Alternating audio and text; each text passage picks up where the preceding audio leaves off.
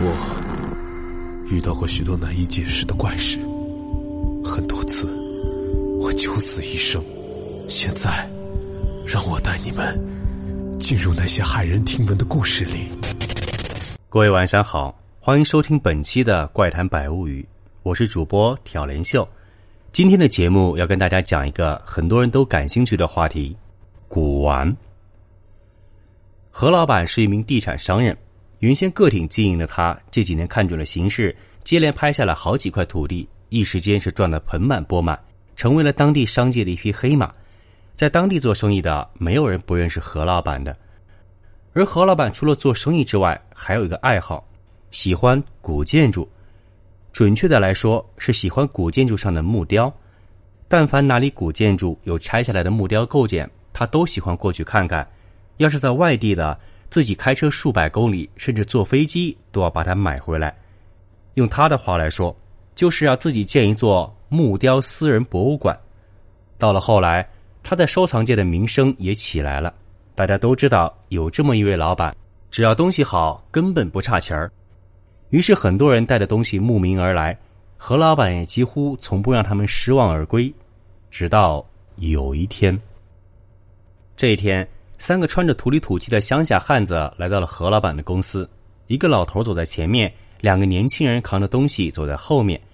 老头走到前台说：“要见何老板。”前台一看，一个乡下土老帽，还要见老总，理都不理他，直接回答说：“老板不在，开会去了。”那老头倒也不生气，不在就不在呗，坐着继续等。过了不久，何老板送客人出来，看见大厅里坐着三个这样穿着破烂的人。就问前台怎么回事还没等前台开口，那老头率先迎上来，自我介绍说他姓李，平常做一点文玩的小买卖，最近从乡下收了一件木雕回来，听说何老板对这种东西很感兴趣，特地拿过来请何老板长长眼。古玩这一行啊，最擅长编故事，就算是前半个小时刚买的，后半个小时遇到客人，都可以天花乱坠编出一大套东西来。何老板在这行混久了，也熟悉这些套路，所以他有一个规矩，那就是不听故事，只看东西。老头便让身后两个年轻人把包在外面的布打开。何老板一看，眼睛立刻就亮了。这是一根大宅子的梁木，普通的梁木一般只有雕刻，最多有点彩绘就很了不得了。可这根梁木上面竟然有金漆木雕，人物细致，栩栩如生。木质也是乌黑厚重，一看就不是普通人家的东西。何老板一看，眼睛立刻离不开了，摸索了好久才反应过来，现在还在大厅里，连忙让老头三人跟他进办公室详细看看。进了办公室，何老板越看越喜欢，问老头多少钱能卖。那老头开的价倒也不高，不上不下是个喉咙价。何老板谈了几次，老头分文不让，最后他一咬牙。当场买了下来。买下来之后，何老板把这个木梁做了个架子，放在身后的书橱上层，每天观看，实在是爱不释手。来的客人也都纷纷称赞这是件好宝贝。何老板听了，心里美滋滋的，觉得这钱花的太值了。不过，何老板有个习惯，他平时作息和一般人有所不同，喜欢深夜一个人办公，睡到中午才起来。所以公司里每天最后走的一定是他自己。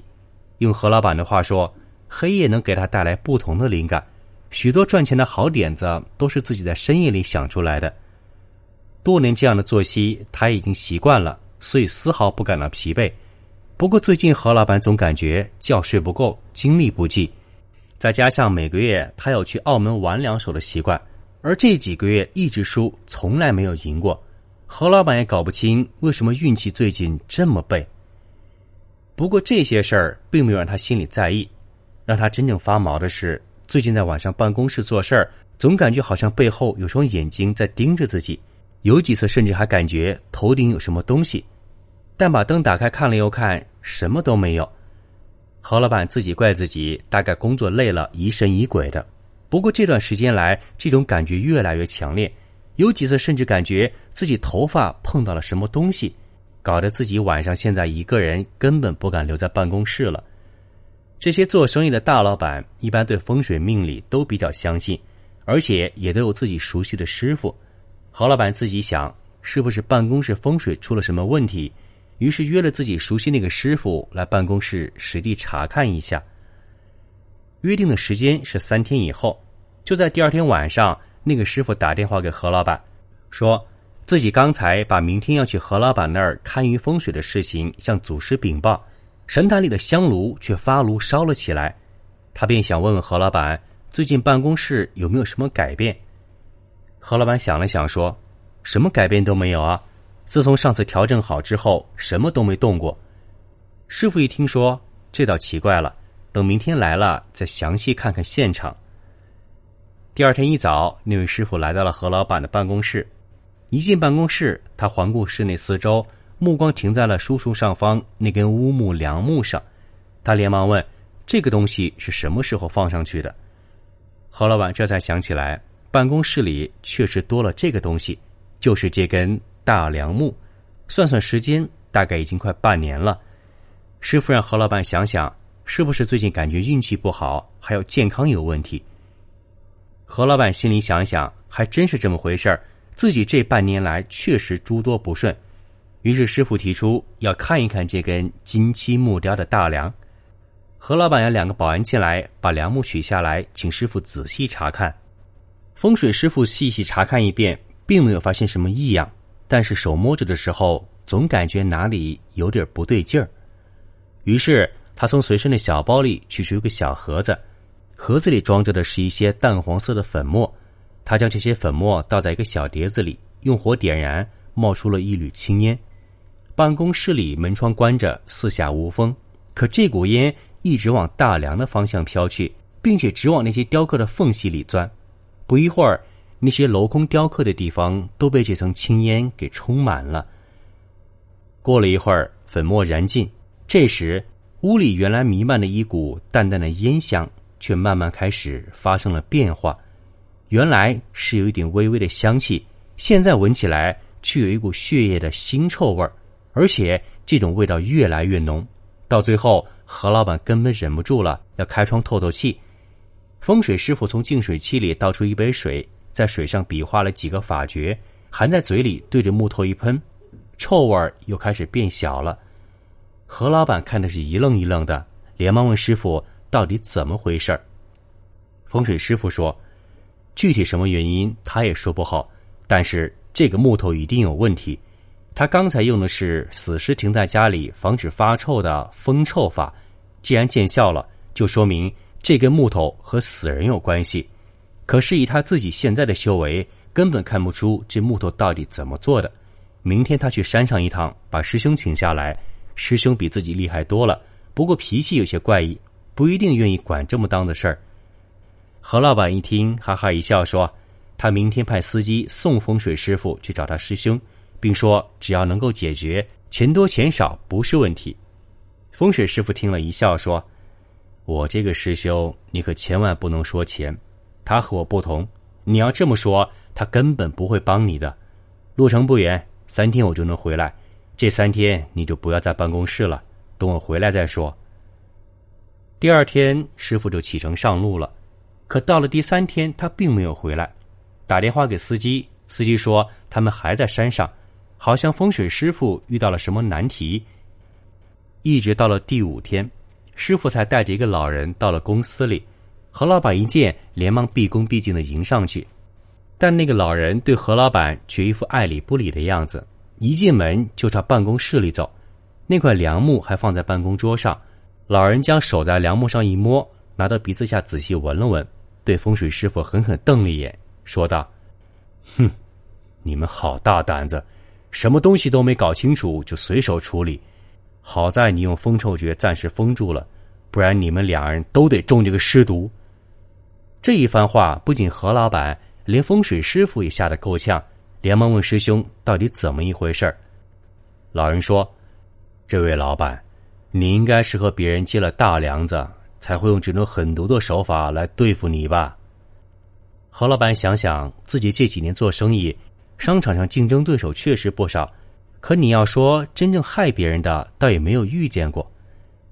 那老人继续说：“这种法术我们称为‘雕刻千金坠’，是一种极其少见的邪术。”你们仔细观察这根梁木上的人物雕刻，每个人物脖子位置都有一个细细的刻痕，这是施术的法师每念一遍咒语，就在一个人物上刻上一道勒痕。而这根梁木本身必须是有人在上面吊死过的，这些条件都满足了，法师还要用六处的血液来养这根木头，一共浸泡七天才算完工。这位老板，你算是在正运上，所以半年之中他还不能把你怎么样。如果是普通走霉运的人，恐怕现在也和之前上吊的人一样，早已自杀了。何老板一听大惊失色，连忙求老人帮忙。老人说：“遇到这种邪术，自己义不容辞。不过你自己心里要多想想，不要做什么缺德事儿，不然躲多个这次，下次可就躲不过了。”何老板听了，自然满口答应。老人打来一盆水，将梁木一端浸在水里，一手抓住另一端，口中喃喃念咒。只听一阵噼啪声音响起，好像木纹开裂一样。整根木头慢慢流出了暗红色的液体，而老人握住的那只手掌也渐渐变得通红，又变成暗红色。老人闭住眼睛，猛地大喝一声，犹如一声响雷，手掌对着木头顶端一拍，木头竟然直挺挺的站在了水盆中。这个时候，他从包里取出一把板斧，划开自己中指，在板斧上写了一个“会”字，对着木头猛地劈了下去。木头应声而裂。令人诧异的是，木头劈开后，里面竟然有一股血水直流入了盆里。顿时，整个屋子里都弥漫着一股腥臭味老人此时才稍稍喘了口气，拿出一大块黄布，让风水师傅把木头包着，抬到垃圾房里烧了。而这盆臭水却不倒掉，让何老板拿来一个水桶，把水装起来，自己要带回山上另行处理。不然，如果随意倒了，反而会害了别人。